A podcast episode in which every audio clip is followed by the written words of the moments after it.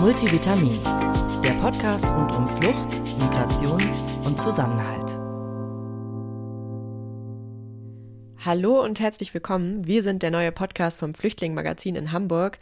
Wir sprechen hier über Flucht und Migration, hören individuelle Geschichten, sprechen aber auch generell über politische Themen und Entwicklungen in diesem Bereich. Ich bin Natalia. Und ich bin Lilly. Ja, wir möchten heute in der zweiten Folge von Multivitamin über das Thema Mitbestimmung in Deutschland sprechen.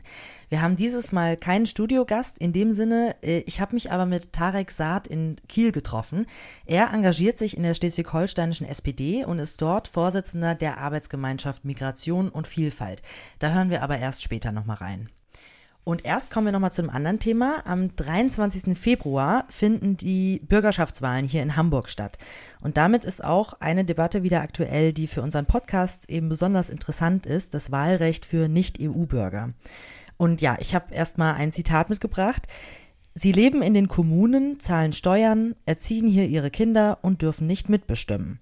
Das sagt Lajos Fischer, Vorsitzender des äh, Bundeszuwanderungs- und Integrationsrates. Und ja, da stellt sich für uns so ein bisschen die Frage, wie viel Mitbestimmungsrecht haben eigentlich Geflüchtete und Migrantinnen in Deutschland und wie steht es vor allem um das Kommunalrecht für Nicht-EU-Bürger? Und Natalia, du hast ja mal geschaut, wie die Parteien jetzt gerade bezogen auf die Wahl hier in Hamburg ähm, dazu stehen, ne? Genau, ich habe mal in die Wahlprogramme der Parteien, die jetzt für die Wahl anstehen, reingeschaut. Und ich kann dir sagen, es ist gar nicht so einfach mhm. rauszufinden, wie die sich dazu positionieren. Ganz klar positionieren sich dazu die Linken und die Grünen, die sagen, dass Menschen auch ohne Staatsbürgerschaft, ohne die deutsche Staatsbürgerschaft das kommunale Wahlrecht erhalten sollten, einfach weil das politische Teilhabe ist und weil nur so Integration gelingen kann. Mhm. Äh, wie Integration gelingt, das schreiben auch CDU und SPD und FDP und zwar auch über politische Teilhabe, die soll dann aber an Bedingungen geknüpft sein. Es, die SPD spricht da auch von einem Wahlrecht für Menschen ohne deutsche Staatsbürgerschaft, allerdings ähm, mit anderen Bedingungen. CDU und FDP glauben dann eher an die Förderung von Integrationsbeiräten. Ganz spannend, die AfD hat eigentlich gar nichts dazu gesagt. Mhm da findet man im Wahlprogramm einfach kein Wort über Wahlrecht für Geflüchtete und Migrantinnen. Ah ja, okay. Und bei Linken und Grünen ist es an eine bestimmte Anzahl von Jahren, die man in Deutschland ist, geknüpft? Oder sagen Sie einfach generell, dass Sie das befürworten, das kommunale Wahlrecht? Für? Also die Linken sprechen tatsächlich von uneingeschränktem Wahlrecht mhm. für Menschen ohne die deutsche Staatsbürgerschaft und die Grünen konkretisieren das so nicht genau, aber meinen eben, dass Integration ohne diese politische Teilhabe nicht möglich ist. Und dann denke ich, werden sie da auch keine Frist dran setzen. Okay, ja, da werden wir auf jeden Fall heute noch viel drüber sprechen. Genau. Zu dem Thema hat Suna aus unserem Podcast-Team nochmal näher für uns recherchiert und mit der Abgeordneten Güngör Yilmaz und mit Khaled aus Syrien gesprochen. Für unsere Rubrik Nachgehakt.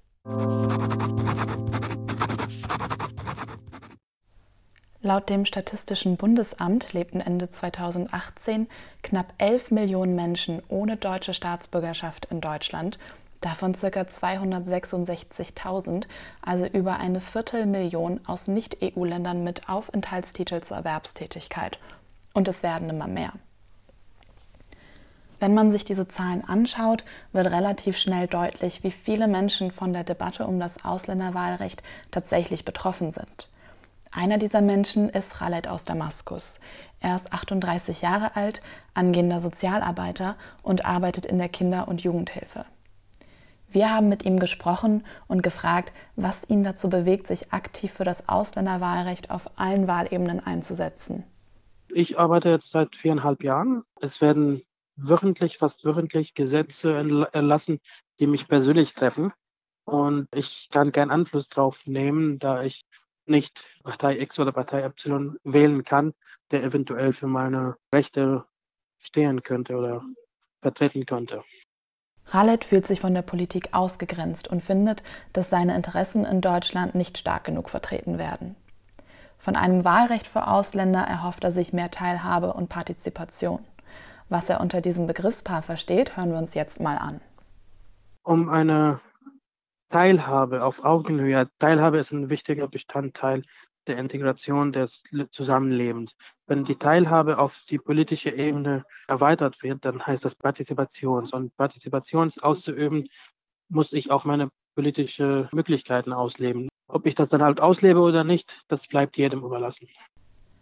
Um zu erfahren, was genau hinter der Debatte um das Ausländerwahlrecht steckt und wie die aktuelle Situation ist, habe ich zudem mit der SPD-Bürgerschaftsabgeordneten Güngör Yilmaz aus Hamburg gesprochen, weil sie sich politisch mit dem Thema beschäftigt und sich selbst seit Jahrzehnten für das Wahlrecht auch ohne deutschen Pass einsetzt.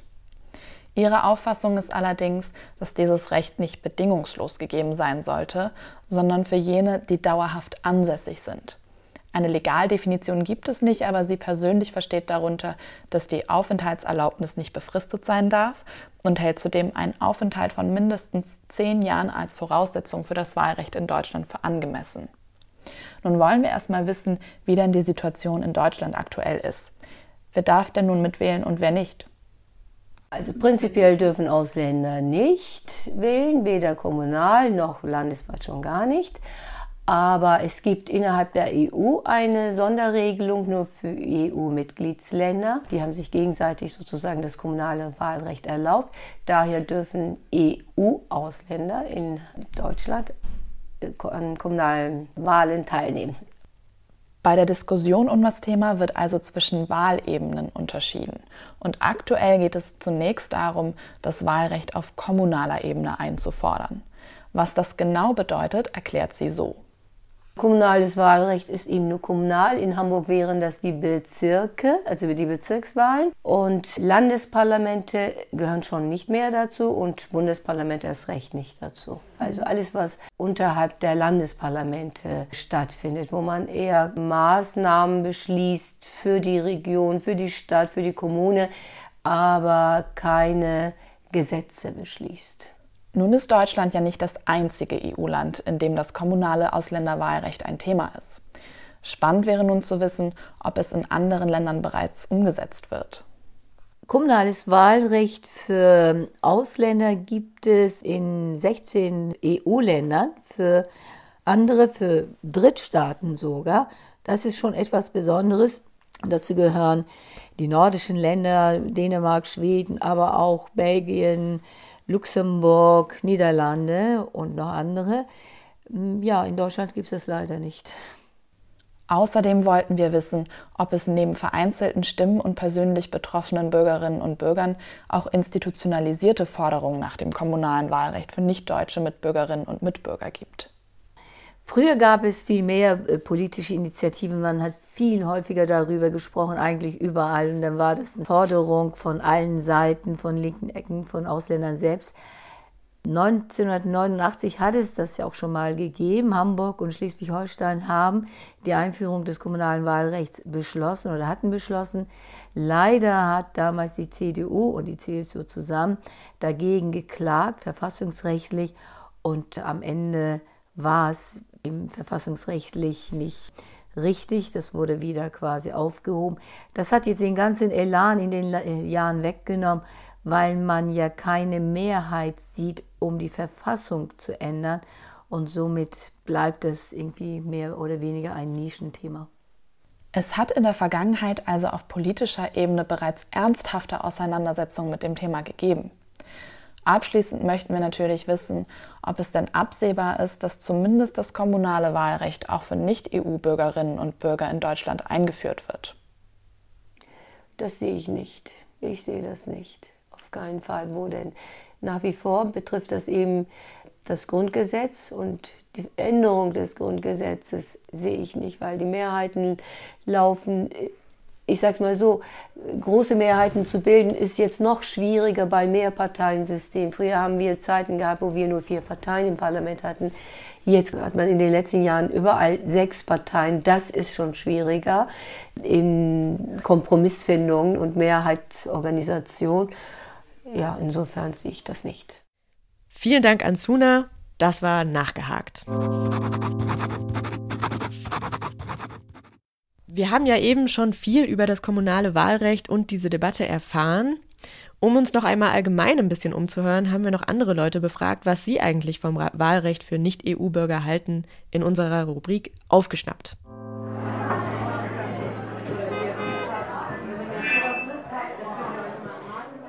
Ja, also ich finde, dass ähm, auch ausländische Mitbürger hier ein Stimmrecht haben sollten. Und ich finde, die sind ein Teil der Gesellschaft. Und ich finde es ganz wichtig, ihnen deswegen eben auch ein Mitspracherecht zu geben. Und ähm, ich denke, nur wenn die ein Teil werden und selbst mitbestimmen können, selbst wählen können, wird die Gesellschaft auch richtig ähm, vertreten durch die Regierung.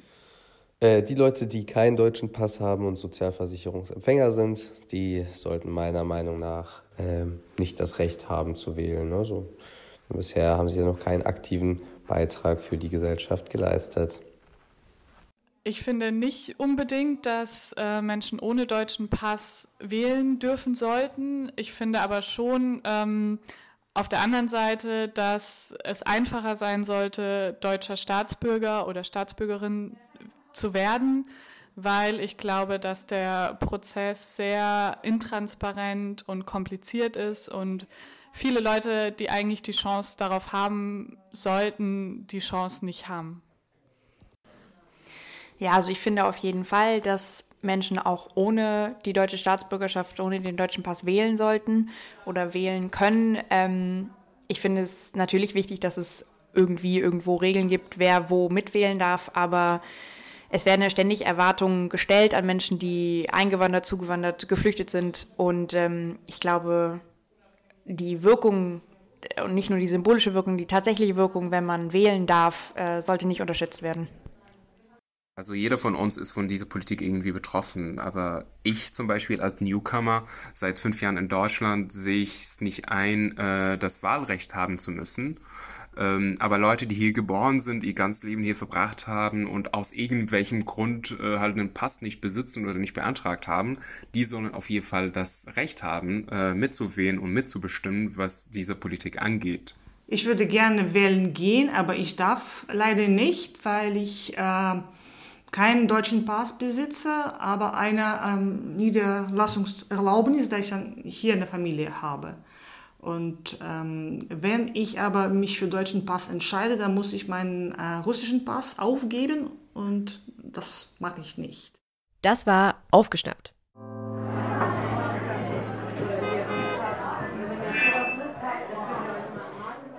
Wir haben jetzt schon äh, ja, verschiedene Meinungen dazu gehört, aber alle schon eher in die Richtung pro Wahlrecht. Ne? Und was denkst du, Natalia?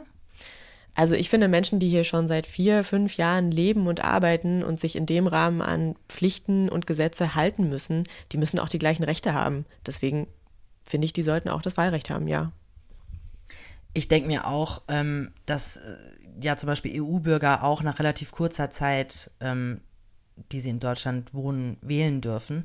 Und dann ist es eigentlich ja, schon komisch, dass es andere, also nicht EU-Bürger, nach ganz, ganz vielen Jahren immer noch nicht dürfen. So, also was ich auch so mitbekommen habe, dass es wirklich auch relativ viele Leute gibt, die, ähm, die ganz lange schon in Deutschland leben oder sogar in Deutschland geboren sind und hier studieren und also wirklich deutsch sind, so, äh, aber keinen deutschen Pass haben, also irgendwie noch eine andere Staatsbürgerschaft haben äh, und die dann auch nicht wählen dürfen. Also da kommt einem dann schon irgendwie was auch komisch vor, so. Aber ich, ich weiß es nicht. Ich kann es ähm, nicht so genau sagen. Also jetzt so vom Gefühl her würde ich irgendwie sagen, dass nach drei Jahren, dass, dass man, wenn man drei Jahre in Deutschland lebt, irgendwie einfach wirklich mitbestimmen sollen dürfte, ja. Diesen Umweg versucht die SPD auch zu gehen, dass sie sagt, äh, es ist schlauer, die Menschen ähm, dabei zu unterstützen, die deutsche Staatsbürgerschaft zu beantragen und eben darüber das Wahlrecht dann zu erhalten, weil es eben so viele Leute gibt, die das noch nicht nach so vielen Jahren, die sie hier gelebt haben oder die sogar hier geboren sind, die das noch nicht haben. Ja, abgesehen vom, äh, vom Wählen gibt es ja noch andere Möglichkeiten, sich politisch in Deutschland zu engagieren. Tarek Saad kam 2014 aus Syrien nach Deutschland und ist seitdem in der SPD aktiv. Aktuell ist er Vorsitzender der Arbeitsgemeinschaft Migration und Vielfalt der schleswig-holsteinischen SPD und im letzten Jahr ist ein Dokumentarfilm über ihn erschienen. First Line heißt der. Regisseur ist Jonas Nahnsen, Filmemacher aus Hamburg. Und hier ist ein kurzer Ausschnitt aus dem Trailer von First Line. Ich bin ein Flüchtling, weil wir Krieg haben in Syrien. Ich bin stolz, ein Sozialdemokrat zu sein. Ich bin stolz, hier zu sein, wegen unserer Werte. Ja, das war übrigens Tareks erste Rede auf dem Landesparteitag der SPD Schleswig-Holstein 2016. Ja, was ich auch ganz witzig finde, die beiden haben sich auf einer äh, WG-Party kennengelernt und sind dann ins Gespräch gekommen äh, und haben dann den Film zusammen gemacht. Ja, ich habe Tarek in Kiel besucht und wir haben über politische Teilhabe, über seine Geschichte und auch über das Wahlrecht gesprochen. Und hier ist das Interview. Viel Spaß. Ja, wir sitzen hier in der Landesgeschäftsstelle der SPD in Kiel in Tareks, in einem Konferenzraum, nicht in Tareks Büro. Mhm. Hallo Tarek. Hey, moin. Hi. Ähm, vielleicht erstmal als Eingangsfrage, warum bist du ähm, der SPD beigetreten? Oi, das ist halt eine lange Geschichte. Ähm, wenn ich das kurz beantworten kann, ich kann halt nur einfach sagen, aus Überzeugung, Freundschaft und Liebe bin ich halt eingetreten, ähm, weil die SPD hat die drei Grundwerte, für die ich selbst verletzt worden bin: Freiheit, Gerechtigkeit und Solidarität. Ähm, und deswegen bin ich halt eingetreten. Genau, du ähm, bist ja seit Dezember 2018 Landesvorsitzender der Arbeitsgemeinschaft Migration und Vielfalt der SPD, der schleswig-holsteinischen SPD. Was sind da deine Ziele oder was willst du erreichen oder was habt ihr vielleicht auch schon erreicht? Also ich hoffe, dass jeder schon weiß, dass in dieser Gesellschaft gibt es ein Rassismusproblem und die, die, muss halt auf politischer Ebene angesprochen werden. Also passiert ja sehr oft, dass das Thema angesprochen wird, aber es war bis jetzt nicht der Fall, dass selbst ein Geflüchteter schon das Thema angesprochen hat. Und ähm, mein Ziel war und ist immer noch, innerhalb der SPD Rassismus zu kämpfen, weil es gibt hier halt in jeder Gesellschaft Rassismus. Es geht halt ähm, ähm, innerparteilich und außerhalb der Partei ähm, einfach viel zu tun.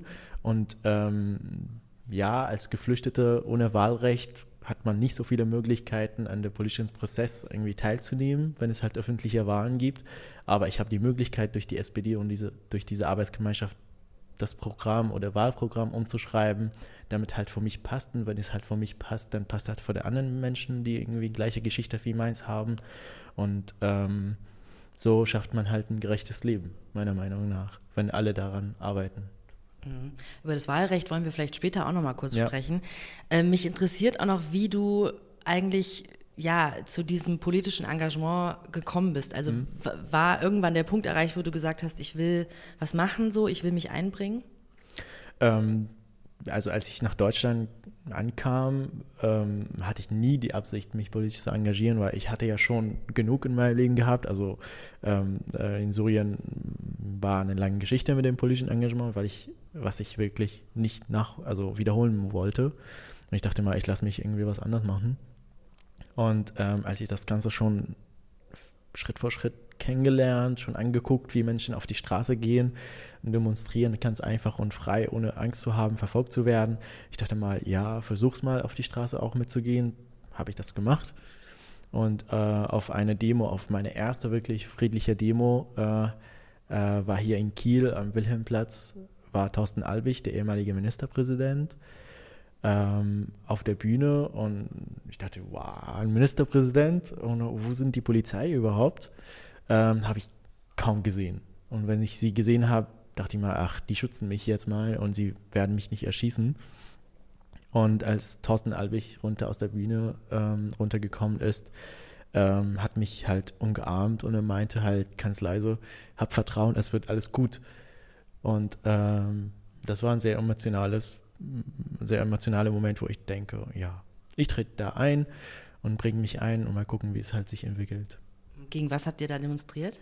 Äh, gegen Begida. Ah ja. Genau. Mhm. Das ist dann wahrscheinlich, wann war das? 2016 oder? 2015, glaube ich, im Januar, ja. 2014 bist du nach Deutschland gekommen, ne? Genau, im Sommer. Mhm. Ja, in der Doku, die jetzt kürzlich über dich äh, gedreht wurde, mhm. da sagte zum Beispiel die Bürgermeisterin von Felde, also die, der du ja auch sehr nahe standest, so, Petra äh, Paulsen, sagt, ähm, Freiheit hat Tarek lernen müssen. Was ist damit gemeint? Ähm, also, wie kann das einfach beschreiben? Ähm, das Ganze nachzufragen, ob man überhaupt das machen darf, ohne nachzufragen, ähm, auf die Straße demonstrieren zu, zu sein oder zu dürfen oder einfach mal ähm, äh, zu fragen, ob ich sozusagen irgendwann mal eine Klage stellen kann gegen die Verwaltung, wenn es halt überhaupt es gibt, weil es halt aus meiner Heimat kann man das nicht machen. Wenn es etwas entschieden ist, dann ist dann halt so. Auch inner, inner, innerhalb der Familie etwas dagegen zu stehen und das du schon mal frei auszuwählen, was ich eigentlich studieren will und was nicht. Das habe ich selbst auch dort nicht gehabt und das du Schritt vor Schritt, das du kennenzulernen, also auf persönlicher Ebene die Freiheit kennenzulernen, aber auch sozusagen auf politischer Ebene und ähm, diese Freiheit nicht passiv zu nutzen, sondern aktiv muss ich halt lernen. Und äh, ich glaube, nicht nur ich sollte das halt lernen, sondern alle müssen das lernen, aktiv diese Freiheit zu nutzen. Und, äh, und ist es dann auch schwierig am Anfang, also dass man damit gar nicht so richtig umgehen kann? Ähm, schwierig ist das nicht, wenn man das ausprobiert, aber es ist schon, also es ist schon ein Moment, wo man an seine Grenze kommt und das Unsicherheitsgefühl ist schon da. Und ähm, man muss halt mit dem Gefühl ein bisschen umgehen. Also einfach mal ab und zu ignorieren, kommt halt in der Nacht immer auf äh, und ähm, man streitet mit sich selbst, ob es richtig war oder nicht, weil, also ich mag halt diese Gesellschaft, ich mag dieses Land und ich will halt nichts was Falsches machen. Und deswegen fragt man sich immer, was war es und wie konnte es halt besser sein, wie kann ich halt das Gleiche sozusagen vermitteln zu den anderen. Und ähm, weil, lass mal sagen, ehrlich gesagt, Kulturunterschiede gibt es immer. Und das führt immer zu Kulturmissverständnisse. Und wenn wir miteinander nicht reden, dann können wir halt nicht uns verstehen. Und äh, das war sozusagen ja zum Lernen da. Und deswegen ist die Freiheit zu lernen war wirklich auf den Punkt gebracht. Und der Film, der fängt ja an mit Kameraaufnahmen vom Krieg in Syrien, also vom Gefecht, richtig. Du hast ja als Journalist die Oppositionstruppen mit der Kamera begleitet. Mhm. Ähm, wie kam es, dass du dich dazu entschieden hast, mit der Kamera an der Front sozusagen mitzufilmen? Ähm, 2011 hatte ich mein Abitur gemacht und das war schon am Anfang der friedliche Bewegung damals. Es gab nicht so viel, also es gab nicht, also es gab Tote, aber nicht sehr viel, aber was trotzdem mir wehtut. Ähm, ähm, ich bin halt ein Einzelkind. Äh, ich war immer sozusagen unter Schutz meiner Eltern. Ich darf nicht halt immer raus. Ähm, wird halt immer sozusagen als junger Mensch immer falsch dargestellt, dass du auch aktiv bist in dieser Bewegung.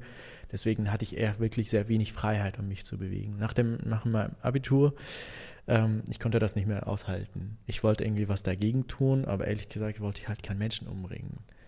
Ähm, ich wollte das Ganze nur einfach dokumentieren, als ich in meiner Heimatstadt war wie die Menschen auf die Straße gehen und ähm, ja, wie sie erschossen werden. Und also, wenn wir nochmal zurück auf die Demo hier in Kiel, das war wirklich die erste Demo, wo es kein Blut war. Und ähm, dann kam halt wirklich die Situation schon mal sehr schwieriger geworden. Schon die Polizei oder die Geheimdienste haben schon am Anfang wissen, also am Wissen, dass ich schon aktiv war. Und es war so ein Moment, dass ich entweder ins Gefängnis gesteckt werde wegen meiner halt äh, aktiver Bewegung oder dass sie mich sozusagen in die Armee also bringen äh, und irgendwo kämpfen gegen die Menschen, die äh, wirklich keine Waffen haben. Ähm, dann dachte ich mir, ich, ja, ich muss jetzt mal raus aus meiner Heimatstadt. Da gab es halt einen Ort, wo die Rebellen waren. Und da ist halt Freizone genannt worden und da hatte ich eine Sicherheit, irgendwie da zu bleiben, ohne auch zu kämpfen. Aber ich konnte nicht dahin, also ich konnte nicht einfach weiterhin einfach gucken, ohne etwas zu machen. Es gab die Möglichkeit, irgendwie Waffen zu haben, um mitzukämpfen, aber ich hat, hatte wirklich kein Interesse, um Menschen umzubringen, auch wenn sie andere Meinung haben als ich. Deswegen hatte ich das Ganze dokumentiert, wie, wie es halt war. Und ähm, es war sehr schwierig aber bin halt dafür sehr dankbar, dass ich das machen konnte. Ja, im Film erfährt man ja auch, dass du verwundet wurdest äh, im Krieg und dann im Koma lagst. Mhm. Hast du da heute immer noch sozusagen, ähm, ja, hat das noch Nachwirkungen oder wie geht's dir damit? Ähm, also diese Erinnerungen sind immer da ich glaube nicht, dass sie weggehen, bis ich sterbe. Und ähm, die sind halt fast jede Nacht da. Ähm, ich kam halt mit einer Verletzung raus. Ich kann halt meine linke Schulter nicht bewegen, also nach oben und so. Da fehlt halt die Muskeln, die auf dem Schulter sind, durch den Kugel. Und ähm, ja, also ich weiß, dass die Erinnerungen sind da, man soll irgendwie ein bisschen sich konzentrieren drauf, aber ehrlich gesagt das sind meine Motivationen, um da weiterzumachen, um den Frieden irgendwie zu sichern und dass wir miteinander reden, weil ich habe schon was erlebt. Ich möchte das nicht, dass ihr auch sowas erlebt. Deswegen halt äh, miteinander friedlich zu reden, zu reden, ist halt sehr wichtig. Du bist politisch aktiv, du engagierst dich, aber du darfst nicht wählen. Das Wahlrecht für Menschen ohne deutschen Pass in Deutschland wird ja immer wieder ähm, diskutiert. So, wie, mhm. wie siehst du das? Also ich finde, dass die deutsche Politik ähm, fordert halt von den Menschen, die da sind, auch zu Recht, das ist halt nicht falsch, sich zu integrieren. Und dafür muss man halt Chancen anbieten und, und nicht sozusagen immer begrenzende Möglichkeit oder die Freiheit des Menschen da, sondern muss halt Chancen anbieten, Teilhabemöglichkeiten auch anbieten. Und ähm, das denken halt die Menschen in der deutschen Politik, das geht nur um Integrationskurse und danach irgendwie in den Arbeitsmarkt ein, einzusteigen, was auch nicht falsch ist, aber es braucht wirklich mehr. Also wir brauchen auf jeden Fall den Menschen das Gefühl zu geben, ihr seid hier willkommen. Ihr könnt wirklich euch fühlen wie, wie in der Heimat. Ihr könnt halt mit uns bestimmen, wie ist es halt eure Straße denn aussieht, wie eure Ausländerbehörde dann arbeitet, wer es euer Bürgermeister ist, weil ich bin halt nicht dafür, sozusagen für Ausländer ein Wahlrecht auf Landes- und Bundesebene zu, ähm, zu geben, sondern auf kommunaler Ebene damit wir wirklich dieses Gefühl schaffen, wir sind zusammen, wir leben hier zusammen und wir können halt zusammenstimmen, wer ist unser Bürgermeister und wie es halt unser Leben in der Stadt ist, was es überhaupt nicht verkehrt ist. Und das Motivation, also das, das motiviert auf jeden Fall die Menschen, sich in dieser Gesellschaft ehrenamtlich zu engagieren, was der Gesetzgeber ihm egal ist, ehrlich gesagt. Also ehrenamtliches Engagement ist dem Gesetzgeber egal man muss Geld verdienen, egal wie, Hauptsache Geld verdienen. Was ist auch, ja, sehr wichtig, aber ehrlich gesagt, für eine gesunde Gesellschaft braucht man sich wirklich ehrenamtlich zu, engagiert, zu engagieren. Und äh, dazu gehört auch, das zu belohnen und äh, auf kommunaler Ebene den Wahlrecht, das Wahlrecht zu schaffen, was leider aus meiner Sicht mit den Konservativen nicht möglich ist. Und würdest du es aber also jetzt nur auf Kommunalebene ähm, vorschlagen sozusagen oder würdest du auch auf Landes- und Bundesebene es dir wünschen? Nee, also auf kommunaler Ebene es reicht. Also auf Landes- und Bundesebene, man muss dazu irgendwie ähm, schon eingebürgert werden, was eigentlich nicht schlimm ist und das kann ich auch voll respektieren und verstehen. Ähm, es reicht wirklich für gute Integrationsmaßnahmen auf kommunaler Ebene das zu schaffen es geht ja darum, erstmal die Freiheit kennenzulernen. Und Mensch wie ich, der wirklich mit ohne Freiheit aufgewachsen ist, ist schon sehr wichtig, Wahlen sozusagen zu erleben und nicht sofort auf Bundes- und Landesebene zu einzusteigen, weil es halt sehr wichtige Wahlen sind.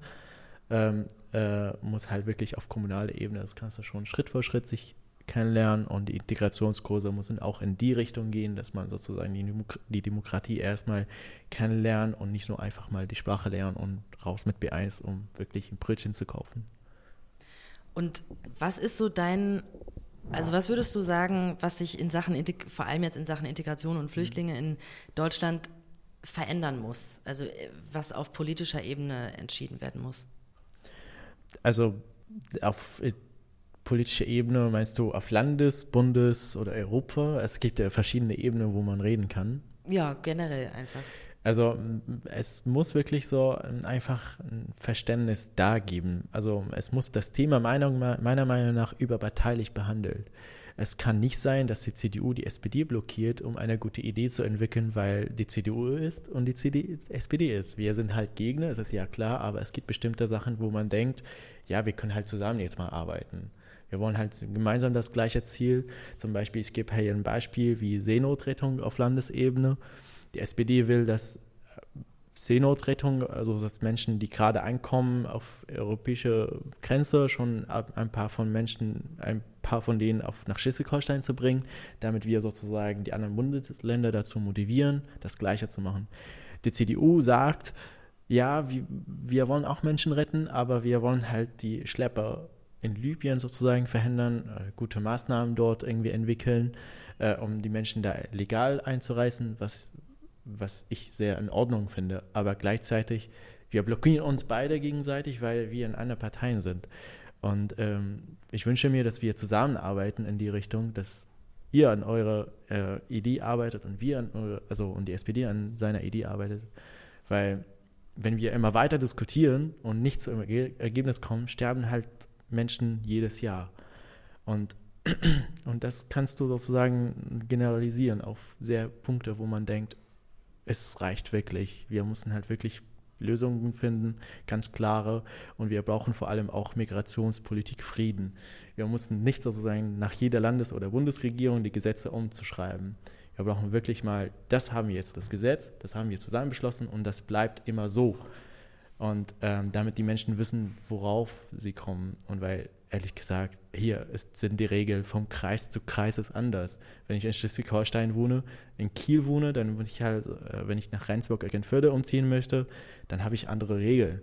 Aber das ist das gleiche Bundesland, aber das ist halt andere Kreise. Und hier kannst du sozusagen dir vorstellen, wie es Schleswig und Schleswig-Holstein und Hamburg ist. Oder Hamburg und Bayern.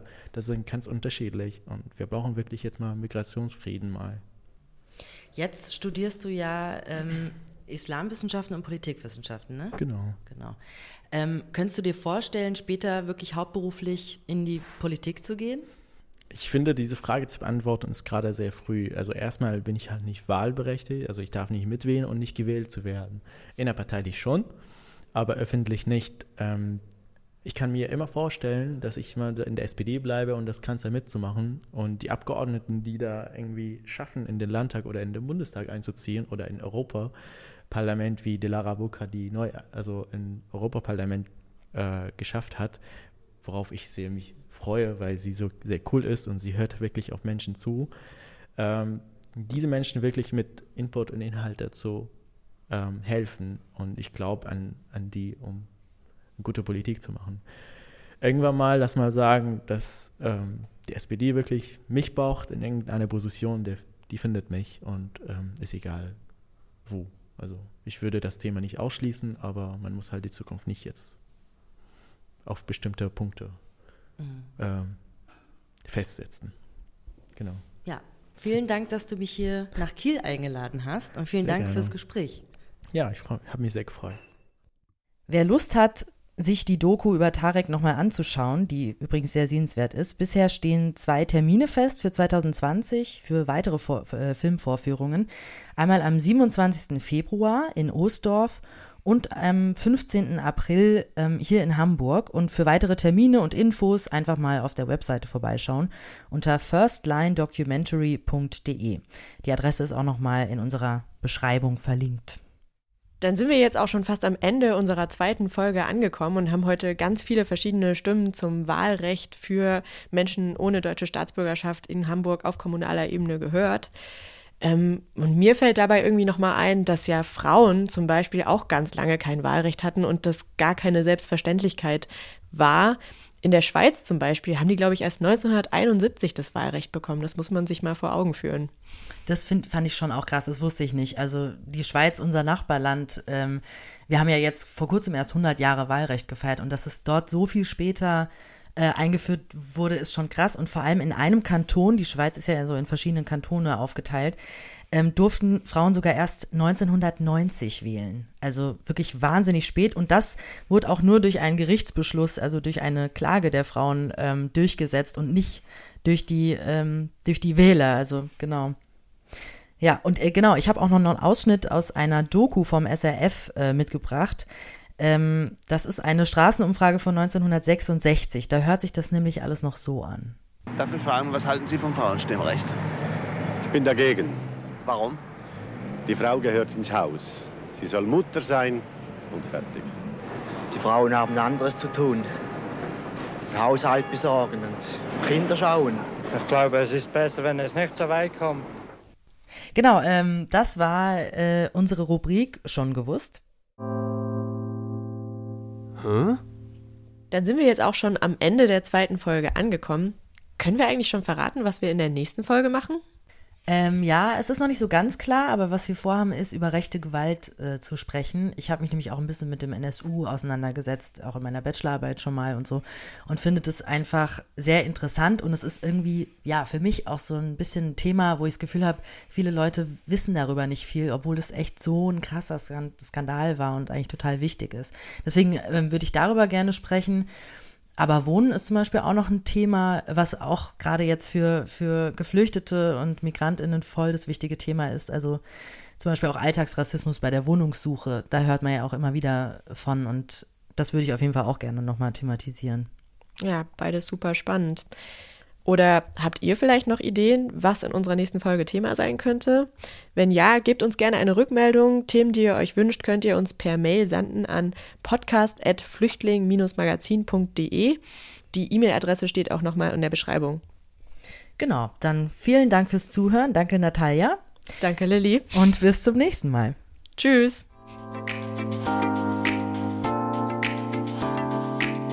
Multivitamin der Podcast rund um Flucht, Migration und Zusammenhalt.